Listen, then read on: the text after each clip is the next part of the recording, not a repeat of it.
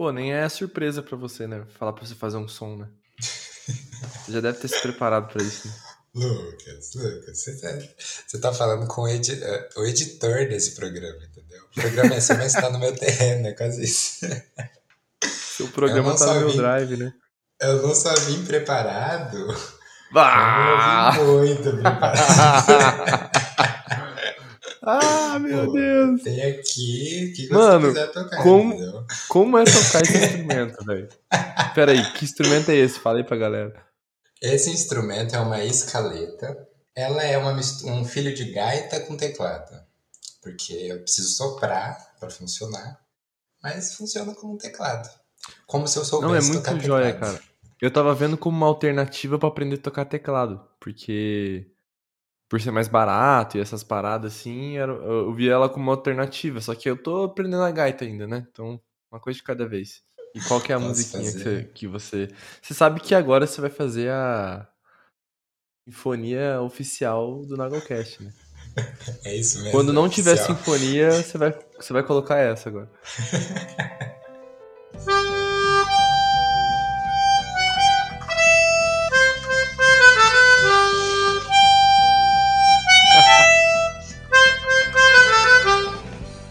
Nada? Cara, como eu não conheço, cara? Já me deu uma vontade de assistir The Office já. Agora, vamos. Parou a gravação. Nossa, eu quero uma escaleta só pra tocar isso agora. Pronto, você acabou com a minha É vida. isso. Mas, Cara, eu. Quando eu morava em Porto Alegre, tinha um menino que tocava na rua, escaleta. E aí ele deixava o potinho de moedinha dele do lado. Só que ele só tocava funk, mano. Era muito da hora. ah, muito bom. Eu achei muito, muito personalidade da parte dele. Meter um funk na escaleta foi genial. Maravilhoso, maravilhoso. Eu tô super tentado aí pra São Paulo no show do Lucas Inutilismo. Não sei se você já ouviu falar. Sim, ele tava Que em ele tá- Curitiba, eu acho, agora que eu vi. Ele fez show aí em Curitiba, não acredito. Que ele tá fazendo um show, chama Minha Playlist de Funk. Só que ele toca metal, né? Daí ele faz versão metal da, dos, dos funk, né? Muito boa, cara. Bom, pra quem não sabe o que tá acontecendo aqui, né? Estamos aqui com mais um episódio de NagoCast, episódio 33. Se não for 33, Pedro, me corrija. E hoje é especial porque nós vamos falar com o Pedro, que é o nosso editor do podcast. E faz tempo que a gente tá tentando marcar essa, essa conversinha, esse papinho aqui, né? Pedro, seja bem-vindo ao podcast que você conhece tão bem quanto eu. Cara, eu tô me sentindo assim, a- abrindo a porta, né? Sa- saindo daquela salinha que fica no estúdio, onde você vê as pessoas que estão gravando. Eu tô me sentindo. Entrando na sala de gravação agora. Saiu da Vou te coxinha. falar aqui. Exatamente, exatamente. E pra começar a editar seu podcast, eu não me senti preparado até eu ouvir todos os episódios anteriores. Que Ainda estou dizer? nessa missão. eu comecei a editar no, 20, no 24, acho que eu tô, no, tô chegando no 18, ouvindo todos os outros. Isso aí. Pra honrar, né? Honrar o, o, o histórico. Então agora, se você vê efeitinhos especiais, se você vê trilhinhas sonoras, se você vê alguma coisa bem feita, se tiver mal feita também. Também, a culpa é toda minha, exatamente. Agora, se o papo tiver ruim, aí a culpa é minha. aí não tem o que o Pedro fazer. O Pedro não tira leite de pedra. É complicado. Não, mas até hoje tá sendo perfeito. Você é um excelente host. Tô aqui feliz de estar fazendo parte desse da Nago Company. Nagol Company. Cara, as pessoas criam tanto nome pro Nagol, velho, que eu não consigo. Eu não consigo acompanhar os nomes. Mas é um melhor que o outro. Essa foi a primeira que eu ouvi. Nago Company. E pra você se situar de quem é o Pedro, além de editor do Nagolcast, o Pedro ele é escritor, né? Escritor de ficção científica e ele é dono de um podcast, o Coisas de Pedro, com mais de 300 né? contos. Cara, isso aí você, você ultrapassou a da, da criatividade. E nesse podcast você conta com mais de 300 contos e crônicas, é no podcast que você, você faz os contos? Então, eu comecei com um blog. No blog eu tenho 300 contos. e crônicas e tudo mais. Só que eu comecei o podcast para ler os meus contos para as pessoas que não gostam de ler, entendeu? Eu queria chegar Seu nesse público. Audioconto. Exatamente, exatamente. Comecei fazendo audiocontos e falando bastidores sobre os contos, porque como eu escrevo ficção científica, alguns textos são muito malucos. Então eu tenho que explicar o que, que eu tava pensando quando eu comecei a Você é escrever. bem amigo do Michael mesmo, né? É bem amigo do Michael mesmo, cara. Agora que eu comecei a ligar as peças. O Michael que você deve ter escutado aí uns episódios atrás, que também é escritor, que também faz umas ficção maluca. Aí, ó. O Michael que me apresentou o Pedro. Tá tudo explicado agora. É isso, exatamente. Inclusive, eu e o Michael temos um podcast onde a gente fala sobre escrita e dá dicas de escrita para quem tá começando nesse universo de ser Como escritor. que é o nome? Mais que coisas. Mais que Eu juntei o coisa. Mais que Moura, que era a página do Michael, com o Coisas de Pedro. É, senão ficaria mais que Pedro. Exatamente, não ia ser. Mas é isso, foi aí que eu entrei no mundo do podcast, na verdade. Antes eu só escutava, sempre escutei muito podcast.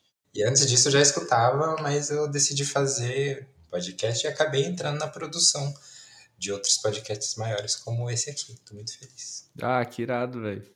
Esse podcast aqui é feito com muito carinho. E o mais legal é que eu não olho métricas. Então eu não sei se tem uma pessoa ou se tem 700 e 500. Eu simplesmente não sei. Eu só vou saber o dia que chegar o, o Lula aqui pra me entrevistar. Não é pelos números, né? Você faz pelo amor. Pelo... Eu faço pelo amor, cara. É, pra mim é documentação de uma conversa. É, é É, isso que eu, que eu vejo pro Nagocast. Cara, e você faz publicidade que, que semestre que você tá? Cara, eu comecei esse ano, eu tô entrando no segundo semestre. Comecinho de tudo. Você tem alguma, alguma dica pra um, um novato? Olha, cara. Eu tenho a Corre dica. daí, Co- assim. corra do FIES, cara, porque eu perdi o meu por causa do FIES. Tive que parar meu curso por causa do FIES. Caramba, sério, achei que você, fez publicidade e propaganda, né? Eu fiz dois anos e meio. Aí teve mudanças políticas, e aí nessas mudanças políticas eles cancelaram alguns FIES, e aí eu fui sorteado, né? Ganhei no bingo. Caramba. Então você E eu tava lá em Porto Alegre. É, faltava um ano e meio pra terminar só. No meio de toda aquela mudança, garçom de criança, é isso mesmo? É, Como cara. que?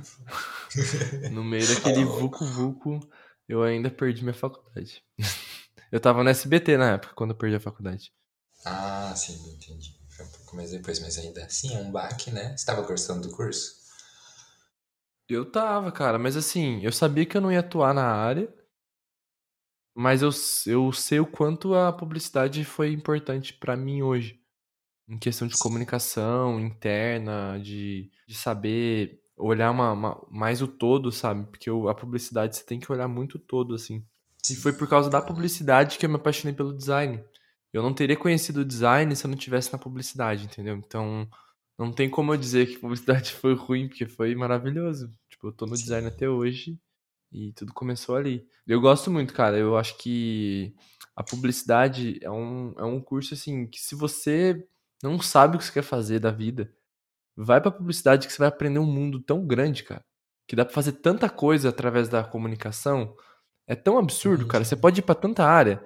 É, é como se fosse fazer uma DM, né? Porque a DM também, você não sabe o que faz, vai pra DM e aí você encontra uma, um mar de coisas pra fazer, assim. Publicidade É, eu acho bem é, parecido nesse sentido. Só que um é mais ligado pra empreendedorismo, de repente, o outro mais pra parte de comunicação, assim. Sim, sim. Eu escolhi esse curso porque assim, eu tava. Eu queria jornalismo ou letras. E aí minha esposa falou: letras não dá dinheiro. A pessoa que faz letra desligando o podcast nesse momento. Não, e hoje ela faz letras. Olha a reviravolta. Enfim, a hipocrisia, não é mesmo? Enfim, ela queria que eu fizesse outra coisa para ela fazer letras, né? Mas eu fui para publicidade pela comunicação, gosto muito de comunicação em geral. E porque acho que tudo que eu fazia no blog, no podcast, nas outras coisas que eu faço, eu faço para mim mesmo. Eu tô estudando comunicação para externar um pouco, sabe? Para falar um pouco com as pessoas. E realmente é o que você falou, você estuda publicidade e propaganda, você pode ir para qualquer canto depois, entendeu? Eu tenho uns prof- um dos meus professores, ele é, eu tô fazendo EAD, E um dos meus professores trabalhou nas campanhas de Dorflex, de Neusaldina, de remédio. Uhum. E aí a gente estava estudando sobre a ética na publicidade de remédios. Então é muito amplo, muita coisa que você não pensa. né? É, exatamente. Não, e outra coisa que é legal é que você pensa na palavra publicidade e propaganda, você se limita a trabalhar numa agência de publicidade, né? Sim, Por exemplo, eu trabalhei numa. Eu trabalhei não, eu estudei numa faculdade de publicidade e propaganda, mas o nome do curso era Comunicação Social habilitada em publicidade e propaganda. sim. Ou seja, a comunicação vem antes. Então eu, eu aprendi publicidade, só que eu aprendi de marketing, de negócio, de muita coisa, assim. Então a publicidade você pode ampliar para vários setores. Tanto que eu nunca trabalhei com publicidade de fato. Eu trabalhei com marketing muito tempo, assim. Eu, eu acabei indo pra área de marketing no começo. Sim, Então é. isso, isso foi muito interessante, cara. E é, é o que você falou, você acaba se descobrindo nos caminhos que você faz a partir daí, né? Cara, uma coisa que eu acho importante de falar assim sobre faculdade, não sei se quem tá ouvindo já fez, ou faz, ou quer fazer, mas uma visão muito clara que eu tenho de, de, de faculdade é que ela te mapeia, sabe? Você, você consegue ver um mapa de opções que você pode fazer, mas você não, não caminha em nenhum caminho, saca? Tipo, você Sim. olha um, um, um mapa, ela te mostra todos os caminhos que você pode fazer, mas você não entra muito em nenhum. Você dá, tipo, dois passos em cada um, volta. Tá, agora vou, vou te mostrar. É como se fosse um tour. A É faculdade é verdade, um essa. tour, tá ligado? Você vai pegar tour em São Paulo por um dia. Aí você vai pegar, vai ver um bairro, vai ficar duas horas ali. Aí depois você vai em tal lugar, fica mais duas horas. Depois vai ali, fica mais uma hora, meia hora, meia hora. Passou a tarde, conheceu São Paulo. Conheceu, entre aspas, você viu São Paulo. Então a faculdade, pra mim, você vê as coisas. Mas ali você vai pegar e falar, pô, gostei desse caminho aqui. Gostei desse bairro aqui, de Ipanema. Vou, vou ver que qual é desse aqui. Vou ficar um tempo aqui em Ipanema. Aí você fica uns dois meses em Ipanema. Hum. Ah, pensando bem, eu vou ali no Ibirapuera. Aí eu vou pro Ibirapuera, fico três anos. Ah, gostei, gostei daqui, vou ficar aqui. Aí você começa a se especializar. Faculdade é meio que isso, tá ligado? É verdade, é verdade. Porque as pessoas pensam que vão sair da faculdade já prontas, mas não, cara. São quatro anos pra Pronta você... pra escolher. É, exatamente, exatamente. Acho que foi até o que a, a Natália, no episódio 30, falou, que a gente é colocado na frente de uma escolha que é muito importante, pelo menos se dá muita importância para você ter 17 anos e você escolher o curso para o resto da sua vida. Mas não é assim, né? Às vezes o curso vai te redirecionar para outra coisa. Sim, cara. Meu, hoje eu trabalho, eu trabalho com design, eu sou designer de produto na área de tecnologia. Tipo, Cara, eu comecei na publicidade, fui pro marketing, aí do marketing, do marketing de televisão, fui pro marketing de, de academia, aí depois fui pra marketing de televisão de novo, fiquei na televisão mais um tempo, depois fui pra eu trabalhei com design gráfico, fui pro web design, aí depois eu fui pro UX e hoje eu tô com design de produto de tecnologia, tipo, a viagem que eu já fiz, eu já peguei o caminho, já peguei um um teco-teco, um avião, já tô indo todo o país já, por causa disso aí.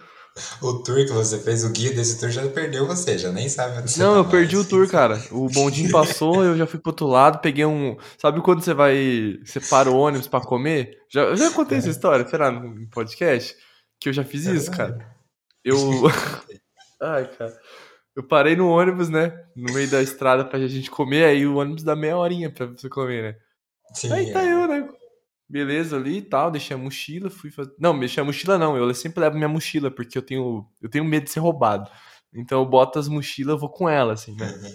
Fui com a minha mochila, comi ele três da manhã e tal.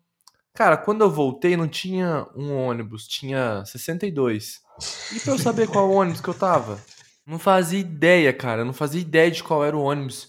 Eu não fazia ideia. Eu lembro de uma ou duas pessoas dentro do ônibus, não lembrava quem era o motorista. E eu entrei, fui no meu feeling assim. Mano, eu entrei no ônibus errado, velho. É claro, né? A probabilidade. Mano, eu entrei no ônibus errado, só que daí, tipo, eu percebi quando eu fui sentar na poltrona e tinha uma pessoa. Daí eu falei, hum. Moiou. Aqui. Aí eu voltei e fiquei meio desesperado, porque daí, tipo, daí eu fiquei procurando, aí eu encontrei no final. Aí hoje em dia eu uso a seguinte técnica: eu saio do ônibus, tiro uma foto do ônibus e vou comer. Essa é a técnica. Tem a bateria no celular, tira uma foto. Eu já tinha isso, mas eu marcava assim, tipo, indo voltando de São Paulo, beleza. Eu, eu pego a, a empresa do ônibus.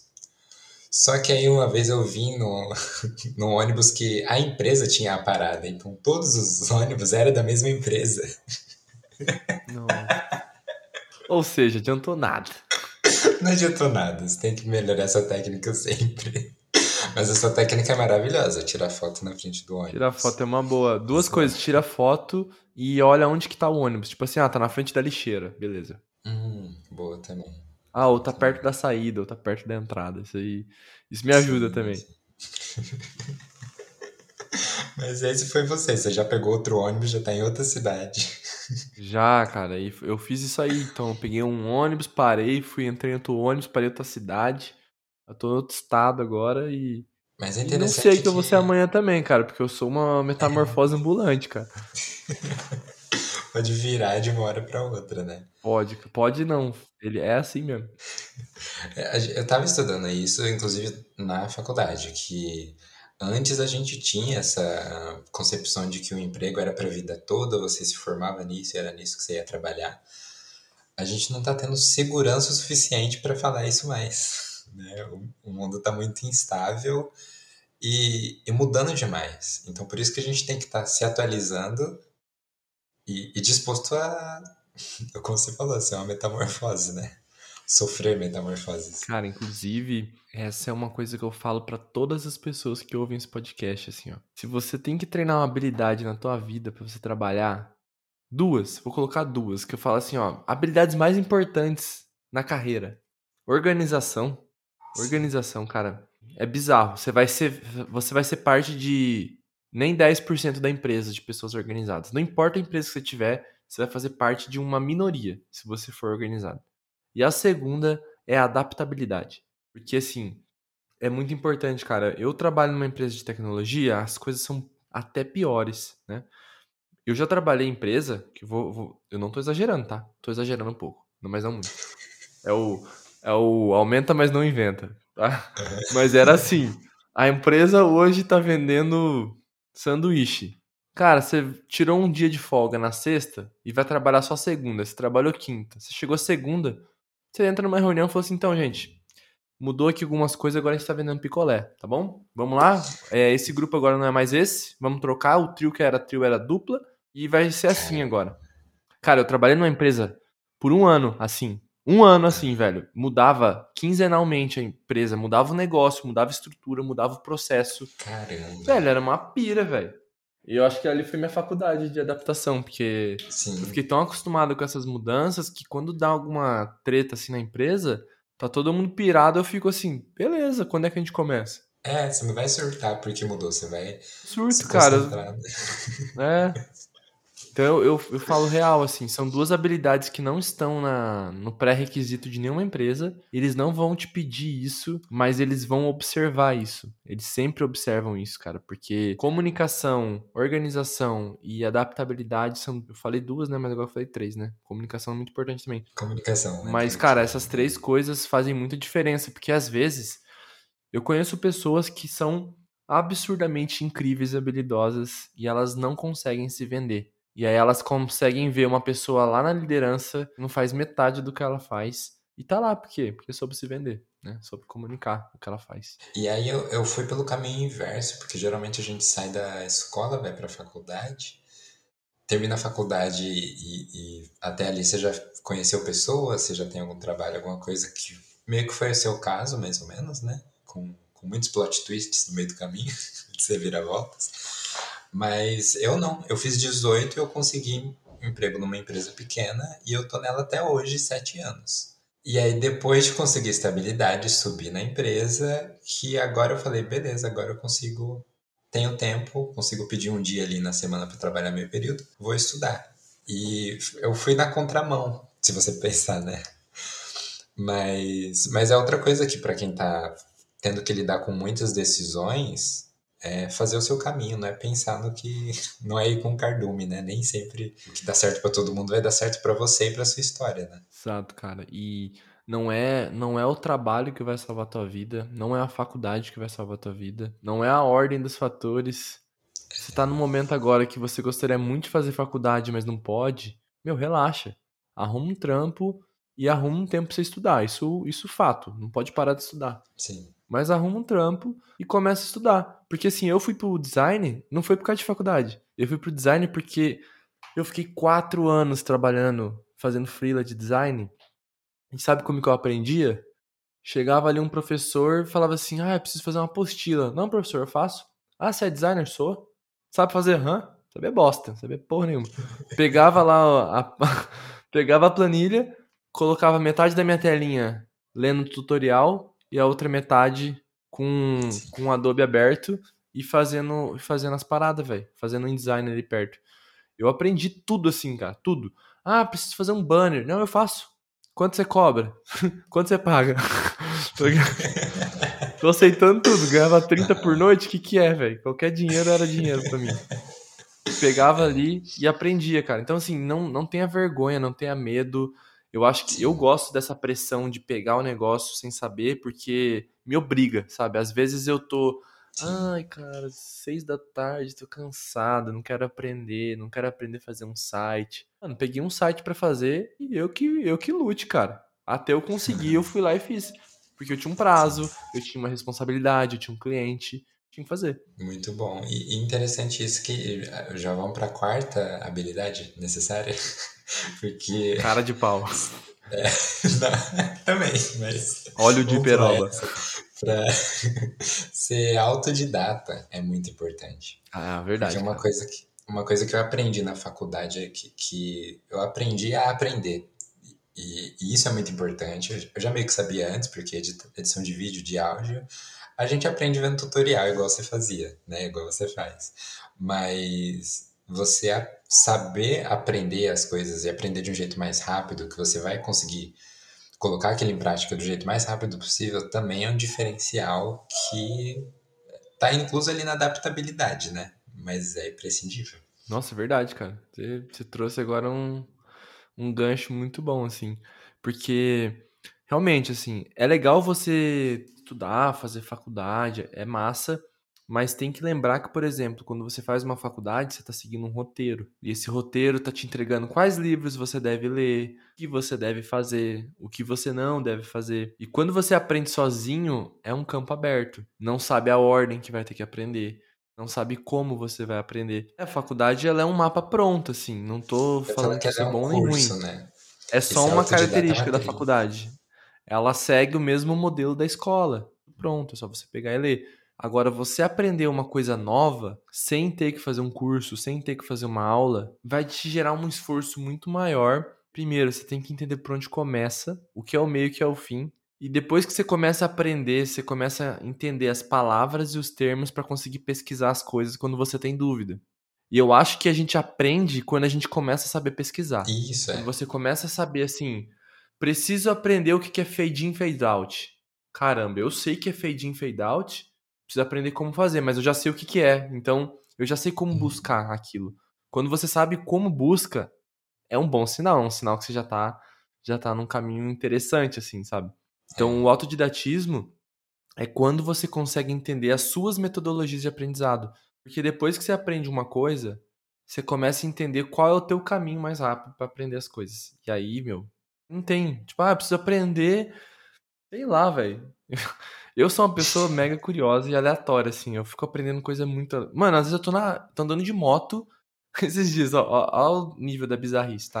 Você, eu tô andando de moto e eu fiquei pensando, cara, se eu desligo a moto, qual que é o tempo ideal para eu saber se eu tenho que desligar a moto para ligar de novo ou se eu deixo ela ligada? O que, que gasta mais? O que, que gasta mais combustível? Porque que negócio na cabeça enquanto eu andava de moto. Mano, eu cheguei, eu, eu, desliguei a moto, eu coloquei no meu Todoist. Falei, mano, preciso pesquisar isso, senão não vou dormir hoje. Aí comecei a pesquisar. Mano, comecei a, comecei a estudar sobre isso. Pra quê? Pra nada, só porque eu sou aleatório mesmo. Mas é um lance assim, cara. É, mas é um lance que eu gosto de saber das coisas. Eu sou muito curioso, assim. Uhum. E é, é gostoso, assim, quando você consegue entender a forma de aprendizado. Você é uma pessoa curiosa ainda o céu é o limite. É. Eu acho que a gente pode até colocar aí, então, como quinta, quinta característica junto, ser cara de pau e ser curioso, porque os dois têm muito Verdade. a ver. É você querer não só saber algo que você não sabe, mas você saber como procurar isso é importante também.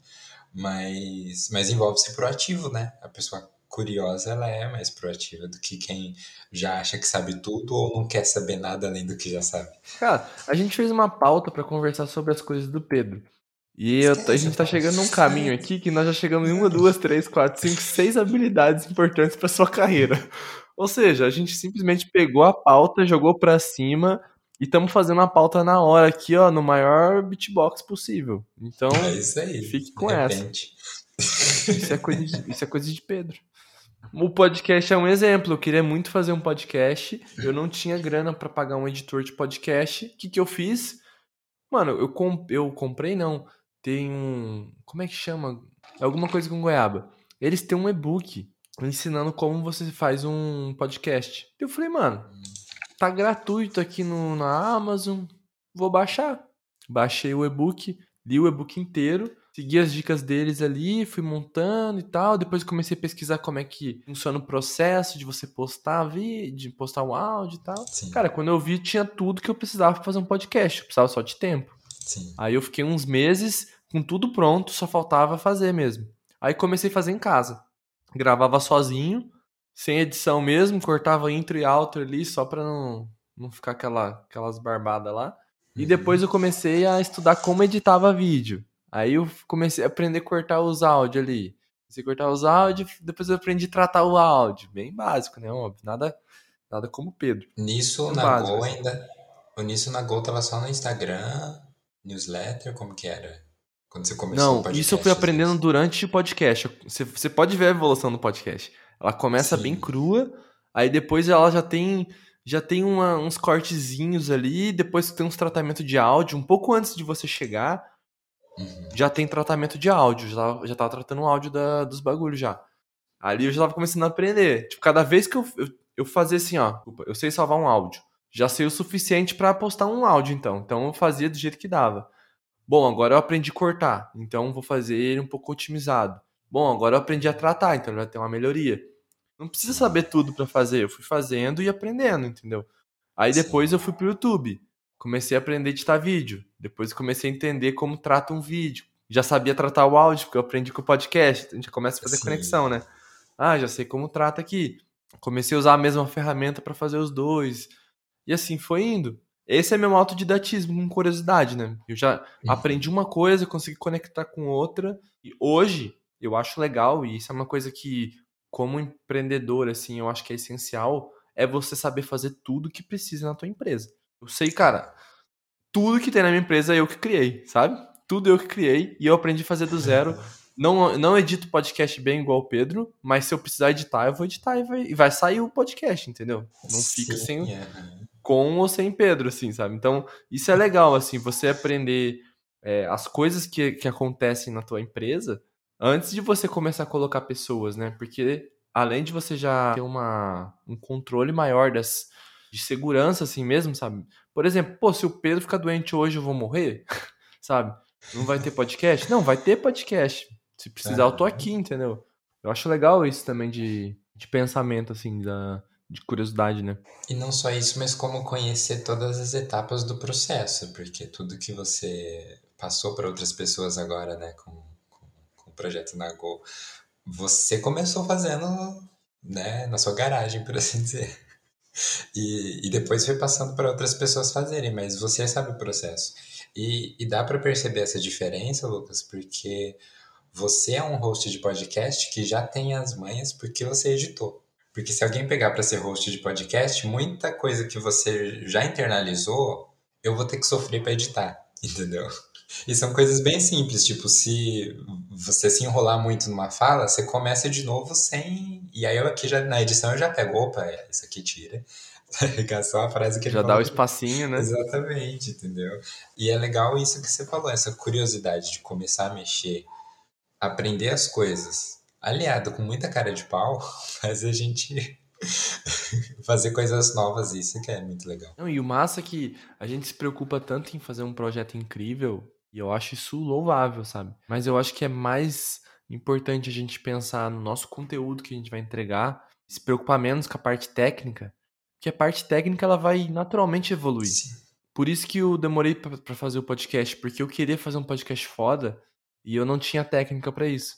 Aí depois eu comecei a pensar, mano, ah, foda-se, eu vou fazer, tipo, eu tô com umas ideias super legais pra gravar, uns convidados legais pra fazer, eu vou gravar e vamos ver no que vai dar, sabe? E é tão legal ver hoje, tipo, eu olho o meu primeiro episódio, olha o- agora, eu vejo como eu melhorei como comunicador. Eu vejo como eu melhorei também questão de estrutura do, do podcast. Eu vejo YouTube também. Meu Deus, cara, o YouTube antes era eu, uma, uma webcam e batia, compartilhava ali o OBS e era tudo ao vivão, sem corte. Eu gravava na hora, fazendo ao vivo. Ah, hoje, porra, hoje, cara, hoje, além de ter um editor, mano, eu tô gravando. Eu não, não é só eu gravar o vídeo. Eu gravo o vídeo, depois eu fico no outro dia gravando take pra apoiar o vídeo. Mano, olha o nível que o Sim. negócio entrou. Que, puf, tá maluco, velho. Eu nunca pensei em fazer isso. E hoje eu vejo uma qualidade nos meus vídeos e falo, pô, tá. Que massa, cara. Tipo, você olha um, você olha outro, dá vontade de pegar todos os vídeos que eu fiz e fazer de novo, só pra fazer bonito agora. Cara, mas acho que é um pouco desse processo mesmo. Não é uma coisa que eu falo muito no Coisas de Pedro, porque lá eu lido muito só com escrita. E escrita você pode escrever num, né, num guardanapo. Mas é, quando você tá lidando com coisas mais técnicas, podcast, fotografia, vídeo, não fique esperando você ter a melhor câmera que você conseguir, que você não vai conseguir comprar, ou o melhor equipamento. Começa com- com o que você tem. E depois é isso que você falou, você vai percebendo o seu aprimoramento, né? E acho que essa jornada que é legal. Então, tipo, se você quer fazer. olhar. Não ia falar, só olhar o episódio com o Maicon, que eu gravei com um fone de telefone. Tá lá, velho. Tem conteúdo. Exatamente. Tem conteúdo, exatamente. Dá pra Eu acho que é, ouvir. é se preocupar muito com o conteúdo, cara. Porque, assim, ó, uma coisa que, que eu peguei muito pra mim quando eu tava me preparando pra começar a editar os seus podcasts, eu peguei uns, uns dois episódios pra sentir como é que ia ser a edição. Geralmente eu faço isso quando eu pego um podcast novo. E aí eu tava lá ouvindo lá o episódio 5 ou 6 do NagoCast. E, e, cara, eu achei genial. Eu achei maravilhoso. Que tem uma pausa de 20 segundos no podcast pra você ir buscar água. eu tava É ouvindo. tão Lucas, cara. Cara. E aí, tipo, pera aí um pouquinho que eu vou buscar água. E aí o barulho do copo saindo, a porta abrindo, cara? depois ele volta, puxa a cadeira. Eu falei, cara, isso é maravilhoso. Cara, que é isso? Que é algo mais natural que isso, né? Não tem nada mais natural que isso. Mais natural seria você levar a pessoa com você pra oferecer água pra ela. Ai, Pedro, você Mas- me lembrou de, de uma coisa aqui. Porque toda sexta-feira eu fazia vinho conferência no Instagram. O que, era vinho conferência? Um belo dia, numa sexta-feira, eu tava em casa, eu não podia sair, porque eu não tinha dinheiro. E a única coisa que eu tinha era um, um terço de vinho que um amigo levou em casa e deixou lá. Era a única coisa que eu tinha na minha sexta-feira. E eu tinha os Nagolitos, né? Eu tinha lá meus 20 mil Nagolitos lá. E eu falei, mano, quer saber? Vou tomar um vinho com a galera. Peguei. Peguei a live, abri.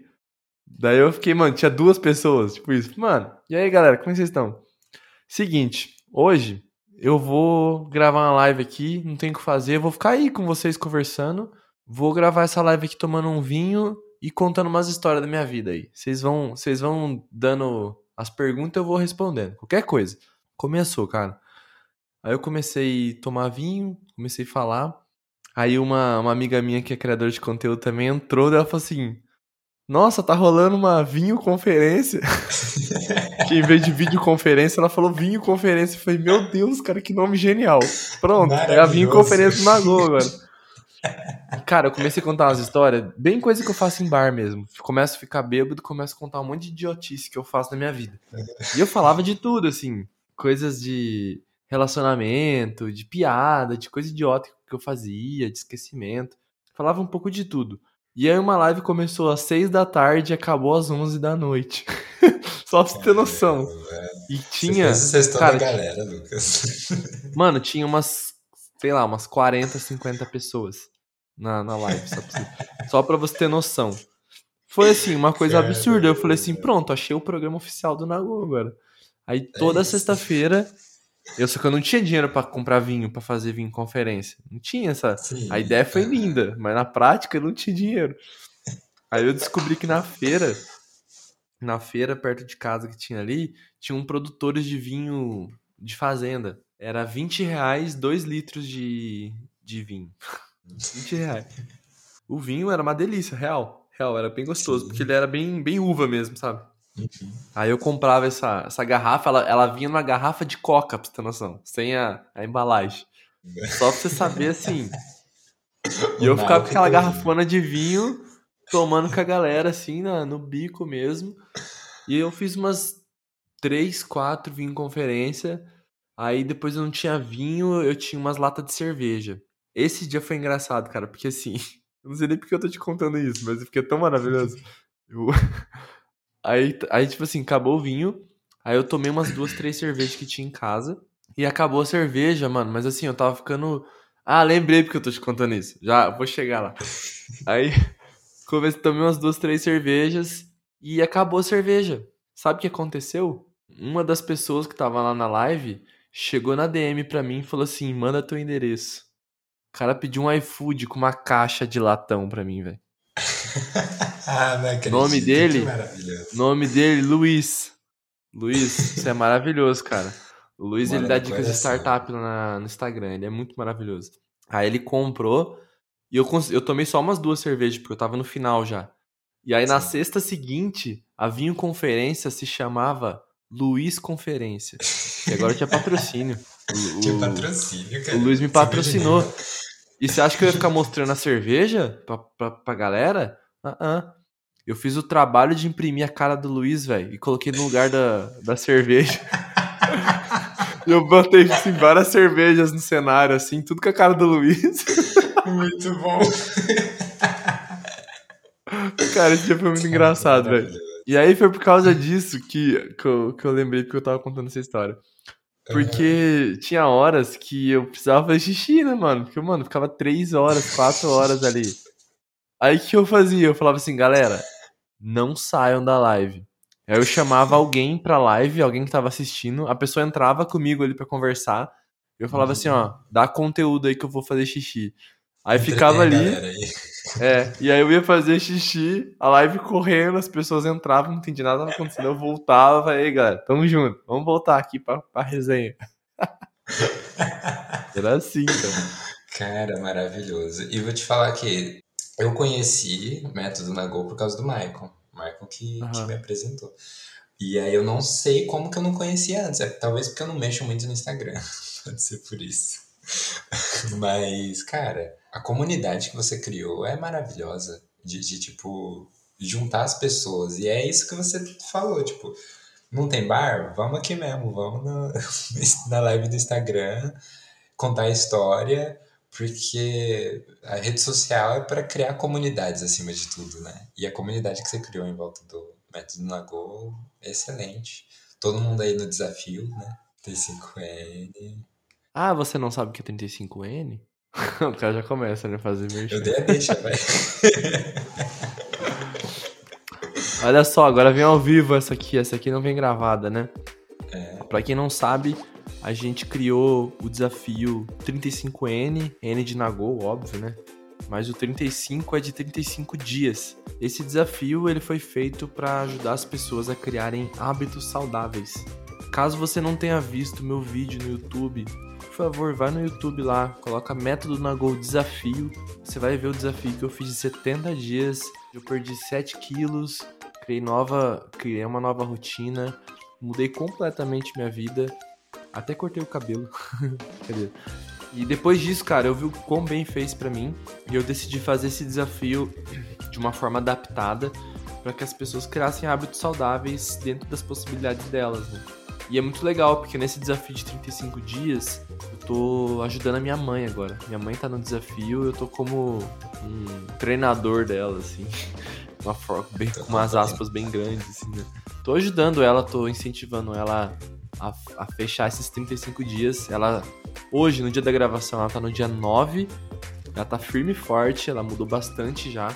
ela tava bem sedentária, hoje ela já faz uma hora e quarenta de caminhada, coisa que ela. Ela falou que não tinha 10 minutos para fazer exercício, ela tá fazendo uma hora e quarenta. E eu nunca pedi para ela fazer isso.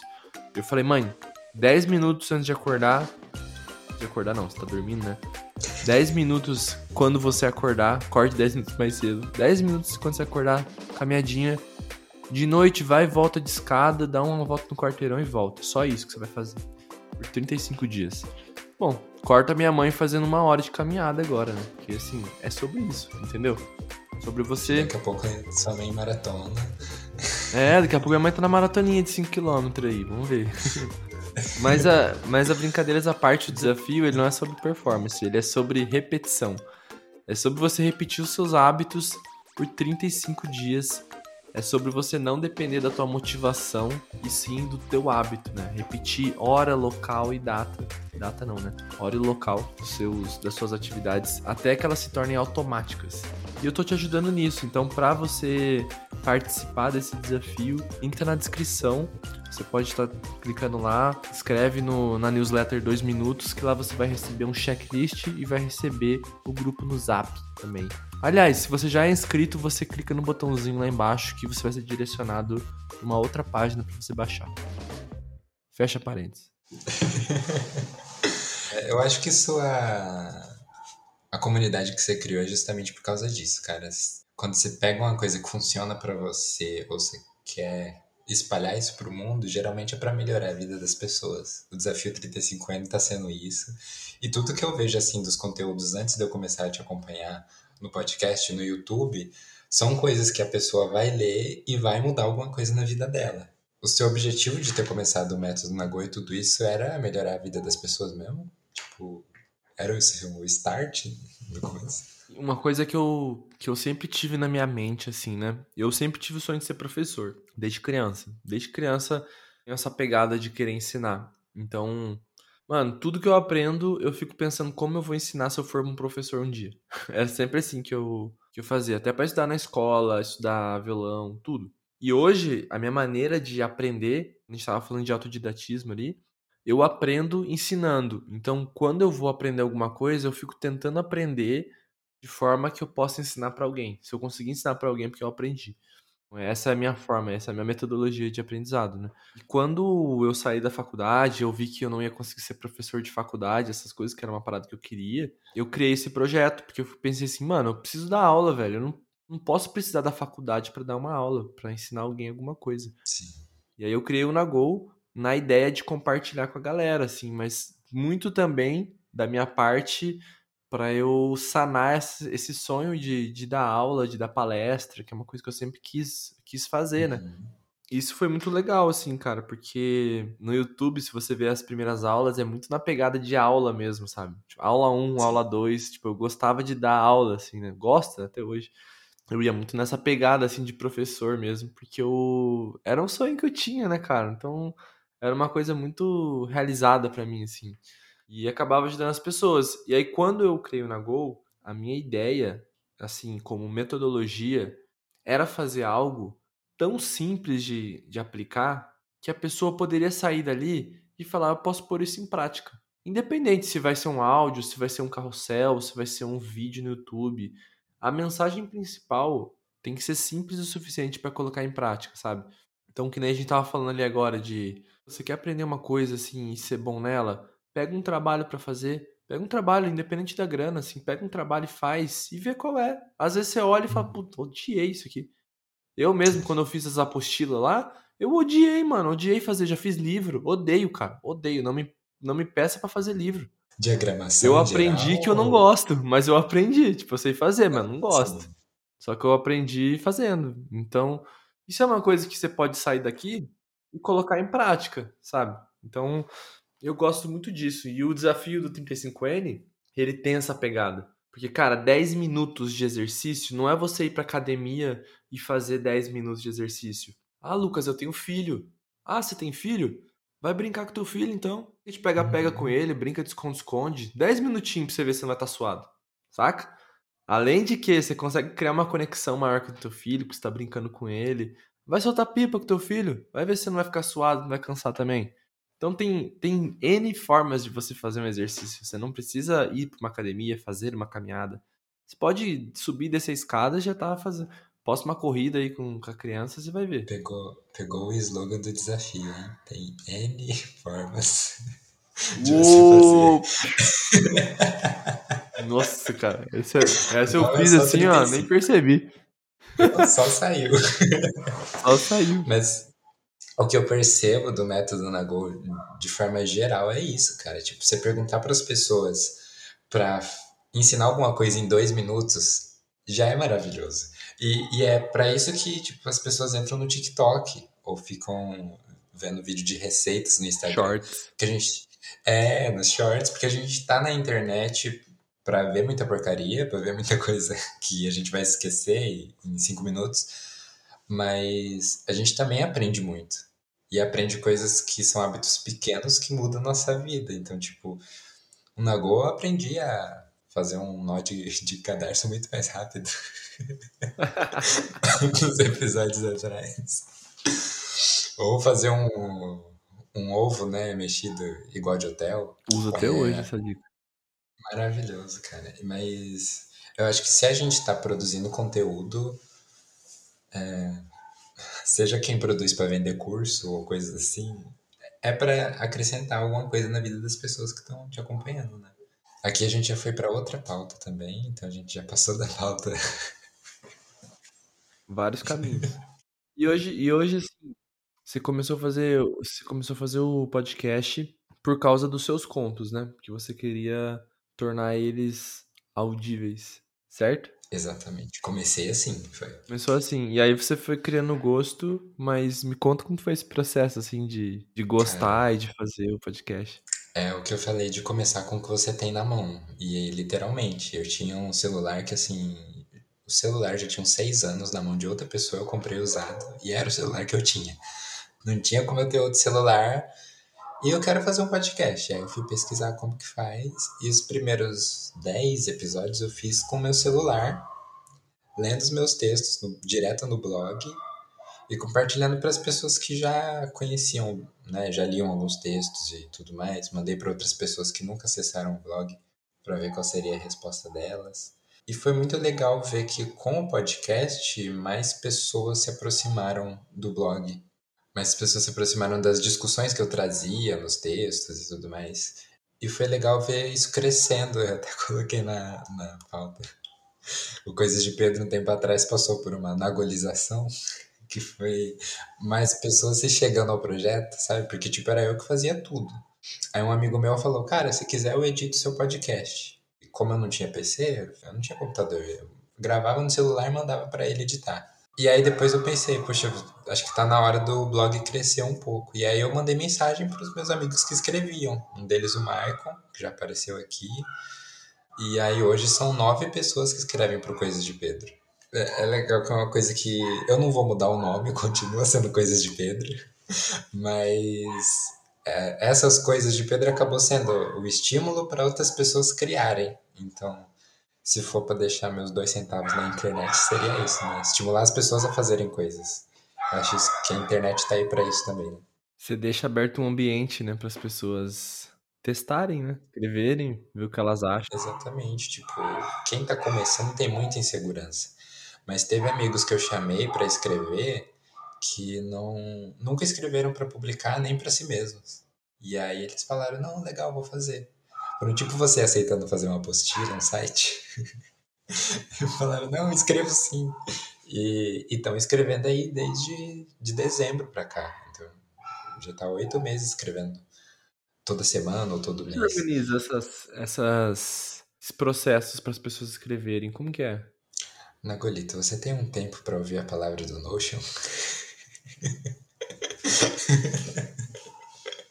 Quero te dizer que eu, a primeira vez que eu usei Notion na minha vida foi com você.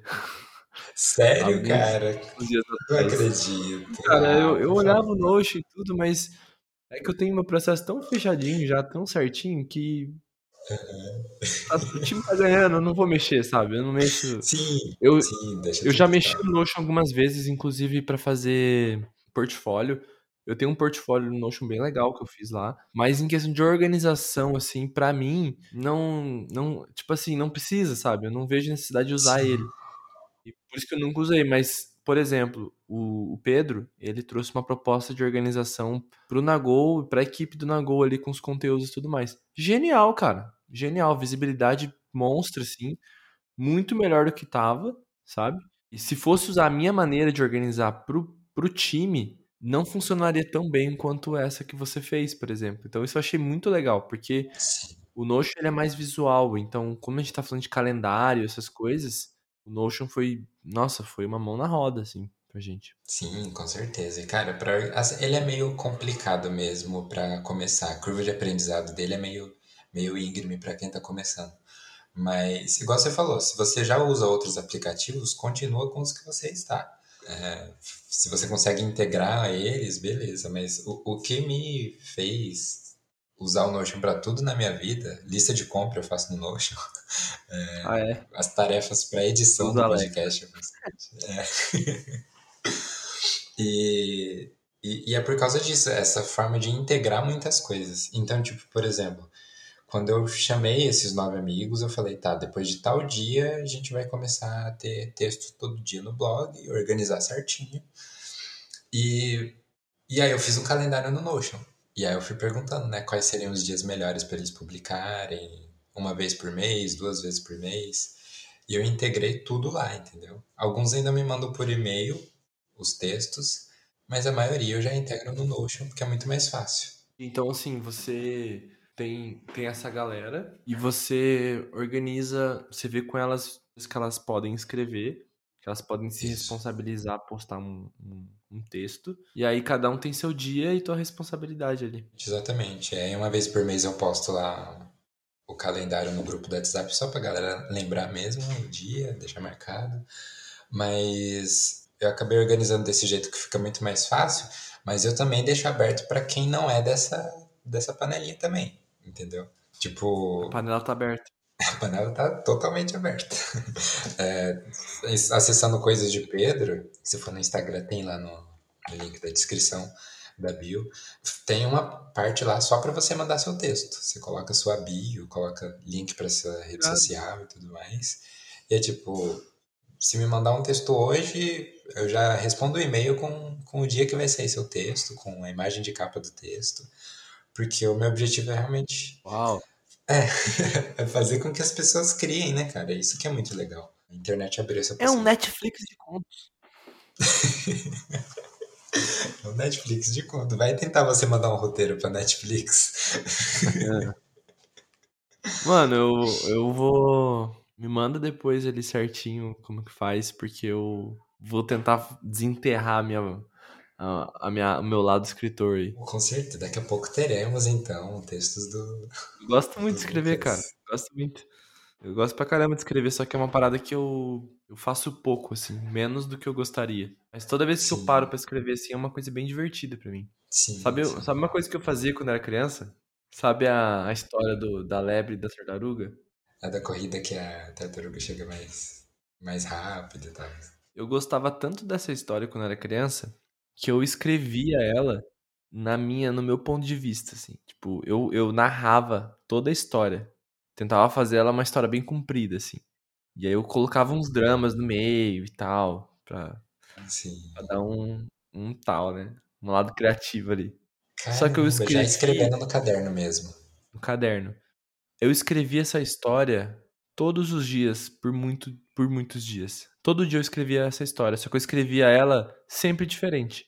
A mesma a mesma história da tartaruga da lebre, com a mesma uhum. base, né? É uma corrida entre os dois, onde Sim. a lebre é mais rápida, a tartaruga é mais devagar.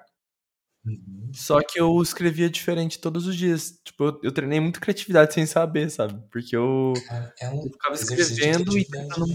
É, mas eu, eu tinha muito isso, cara. Quando eu brincava com os bonequinhos que eu tinha, carrinho, eu já falei isso aqui na, no podcast alguma vez. Mas eu fazia mó drama, assim, porque eu assistia muito Dragon Ball, essas paradas, tinha muito diálogo, né? Então eu, eu pegava, por exemplo, tinha bonequinho do, do Dragon Ball, mas tinha Pokémon também, e tinha uns outros que era de outro desenho. E eu ficava brincando, e eu juntava com meus Hot Wheels ali também. Tipo, então, o Goku tinha um carro, velho. Era assim, o Goku voava, transportava, mas tinha um carro. E aí eu fazia uma história, tipo, todo um enredo ali pra história, cada personagem tinha uma característica e tal. Sim. Aí é. fazia as lutas, fazia os negócios, os diálogos.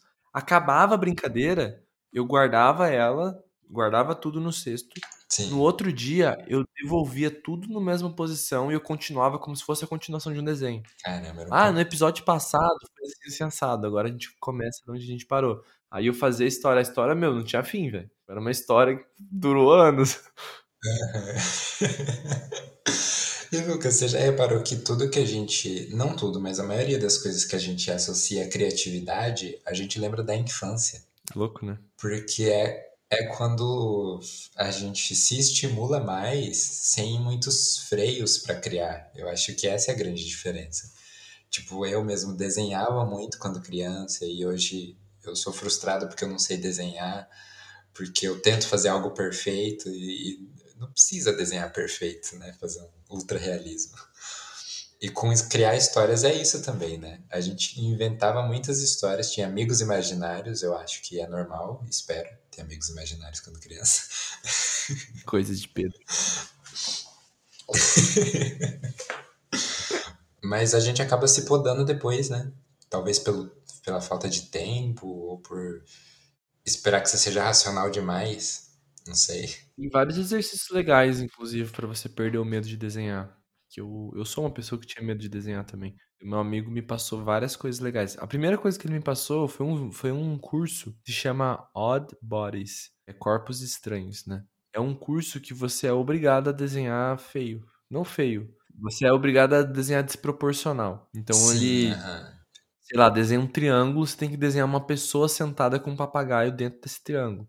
Ele te dá vários exercícios para você quebrar um pouco a realidade Sim fazer uma perna que dá três vezes o corpo da, do cara. Você começa a fazer assim. E ele faz isso brilhantemente. Tipo, ele tem trabalho pro Google, tem vários trabalhos fodas, assim, com esse estilo. E eu, eu curti muito, assim, esse curso, porque ele tirou muito meu medo de errar, assim. E tem várias atividades também que eu fui aprendendo depois que, que me ajudaram também, assim. Uma coisa que é bem massa, bem divertida de fazer, que eu faço com todo mundo que vem em casa e quando a gente tá sem nada para fazer. Eu, no meu caso, eu pego o iPad que eu tenho em casa, né? Mas normalmente tá fazendo papel. Você faz um desenho, você coloca um tempo sempre. Ah, você tem 20 segundos. Aí você faz um desenho em 20 segundos.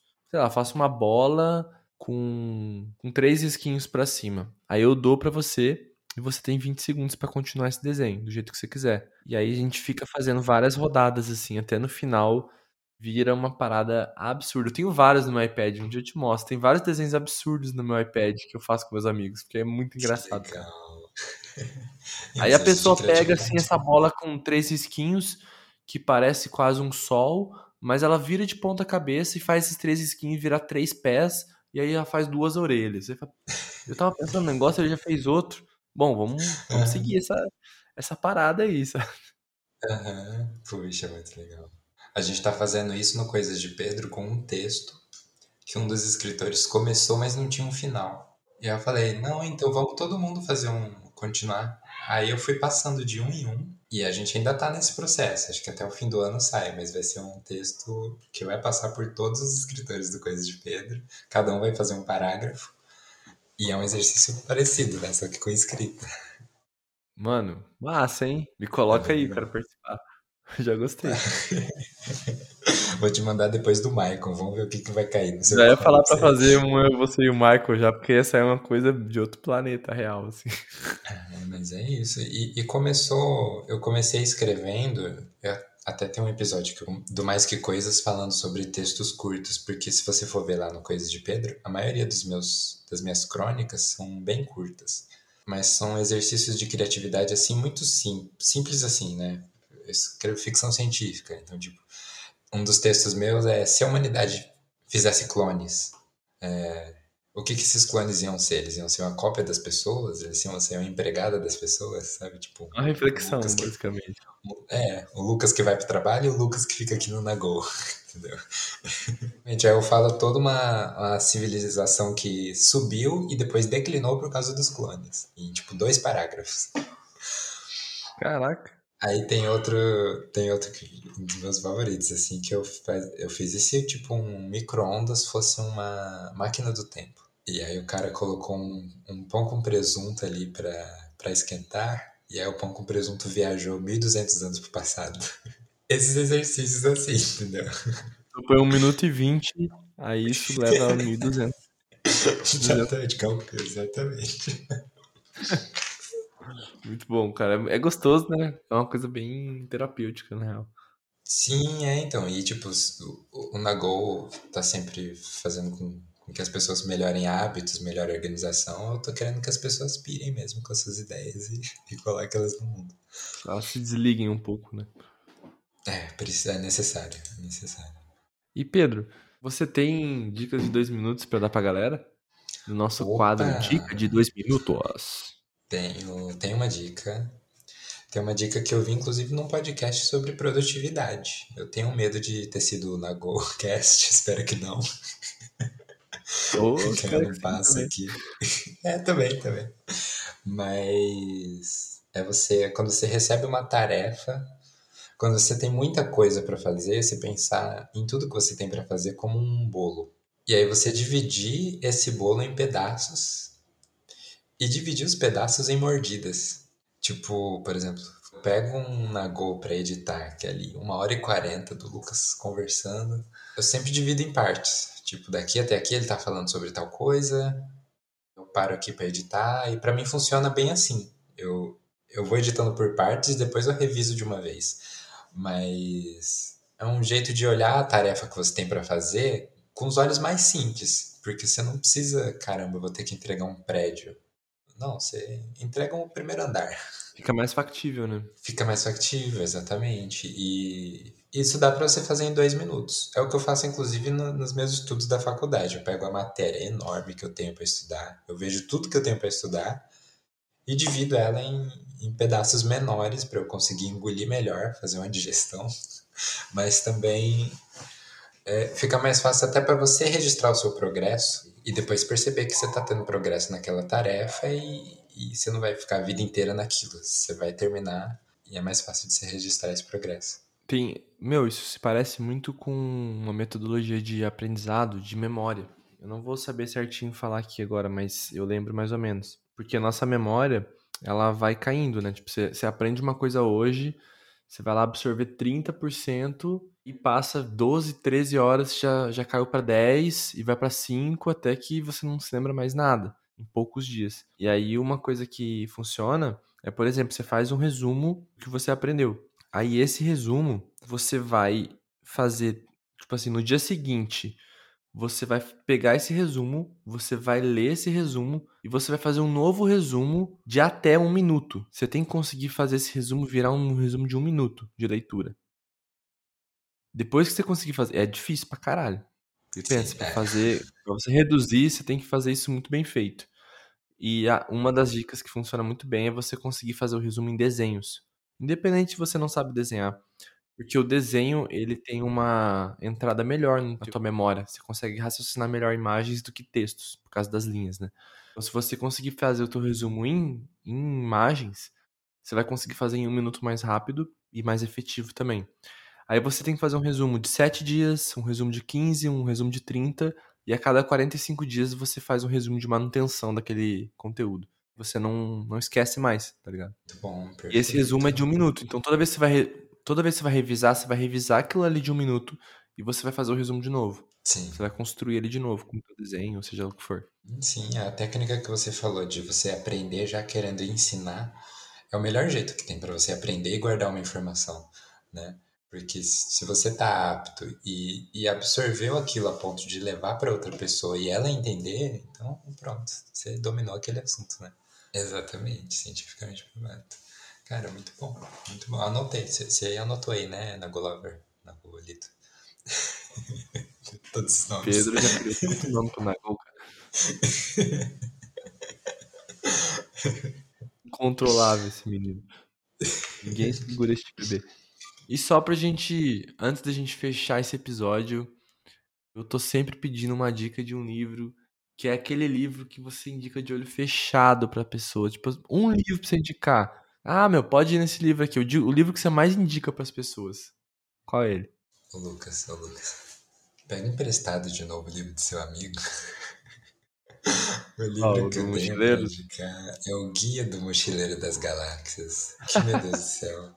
É o livro da minha vida. Porque na capa dele já fala, né? É uma, o volume 1 da trilogia de cinco livros. então, é, é incrível. Eu coloquei, eu falei pra você que eu ia explicar por que eu sempre indico o Guia do Mochileiro das Galáxias. É, primeiro que é um livro curto, ele tem, sei lá, 150 páginas e é meio que edição de bolso, então dá pra você ler rapidinho. Mas além disso, cara, ele traz uma discussão sobre sobre existência e ainda traz isso com um humor que é maravilhoso. Então, é, sei lá, por exemplo, uma das passagens do livro, o cara tá passando por uma, uma tortura, um método de tortura que é ele se confrontar com o tamanho dele de frente com o tamanho do universo. E aí, recentemente, a gente tá vendo as imagens do James Webb, né? O satélite novo, que tá soltando imagem toda semana do universo. E aí a gente, tipo, olha aquela imagem, cada pontinho é uma estrela, né? Não, cada pontinho é uma nebulosa de galáxias de estrelas. É muito legal a gente se lidar com isso, e o Guia do Mochileiro das Galáxias lida muito com isso, porque, spoiler, nas primeiras páginas o planeta Terra é, é ele é, como que eu posso dizer? Ele é obliterado para ser passada uma rodovia em cima do planeta Terra, uma rodovia intergalaxial. Meu Deus, cara. Então, tipo, que- o que, que a gente é? O que, que a humanidade é quando tem que. A, a gente é uma, uma casa que vai ser demolida. E aí a discussão transcende isso, vai para tipo, a gente não é nada em comparação com o universo, mas ao mesmo tempo a vida é uma coisa muito preciosa. E o que, que você faz com a sua? Entendeu? A reflexão muito louca que traz no Guia do Mochileiro das Galáxias é essa. E é esse o livro que eu indico para todas as pessoas quando me perguntam. Vou dar uma chance pra ele. Até porque quando eu li a primeira vez, eu acho que eu não tinha maturidade pra ler esse livro. Eu não tava no clima pra ler esse livro. Essa, acho que essa é a melhor Sim. forma de dizer. Tava num clima muito, muito ruim pra ler um livro como, como Mochileiro.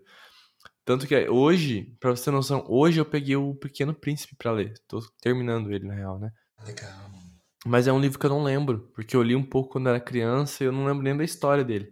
Sim. E eu peguei o Pequeno Príncipe pra ler agora e tô achando encantador, cara, assim, as, as crônicas da- do, do Pequeno Príncipe visitando os planetas, assim, cara. É, é sensacional, assim, cara. Então é, é um livro, inclusive, que eu recomendo você, você que tá ouvindo ler. Se você já leu, lê de novo. Se você não leu, leia. Porque é um tipo de livro que é gostoso de você ler de novo com a maturidade que você tem, sabe? Você tem uma leitura diferente do livro. Bem massa, assim. Acho que eu vou fazer isso, vou fazer isso também. Eu li quando era criança e não lembro de quase nada. E ele é muito curtinho, mas assim, muito. Mais curto que o Mochileiro das Galáxias. Uhum. Ah, vou falar que um episódio recente do Nagolcast me deu vontade, porque eu comecei a aprender francês para ler O Pequeno Príncipe no texto original. Ah, é?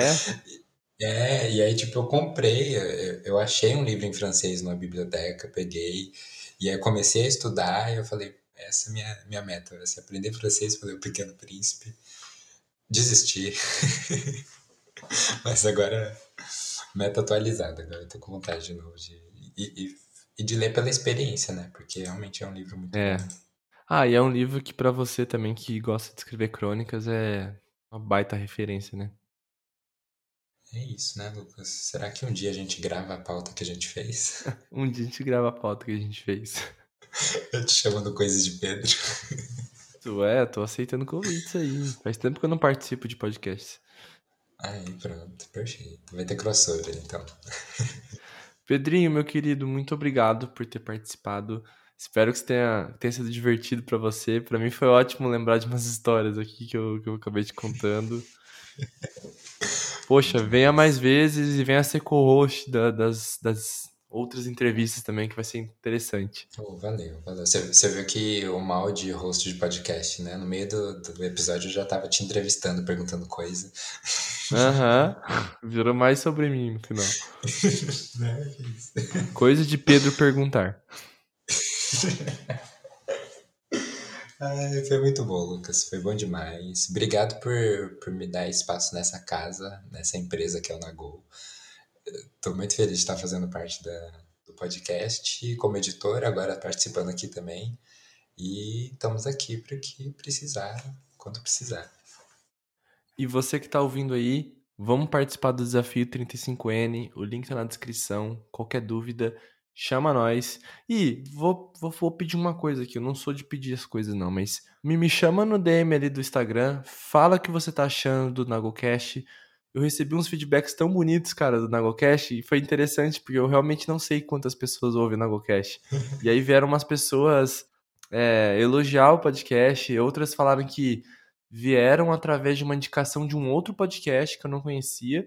Aí essa pessoa gostou e ela é professora, indicou para duas alunas que estão viciadas e estão vindo, estão tão, tão maratonando na GoCast, vieram me elogiar. Eu, pô, que da hora, cara, porque assim, eu realmente não tenho noção de quem ouve ou do impacto que tem na GoCast na vida. Então, faça isso por mim, vá lá no meu Instagram e fala aí do Nagocast. Fala, ah, sou ouvinte do Nagocast, tô curtindo, tô odiando faz melhor, Lucas, não sei o que, faz qualquer coisa, mas fala alguma coisa, só pra eu saber, pra eu ter uma noção de o que tá acontecendo.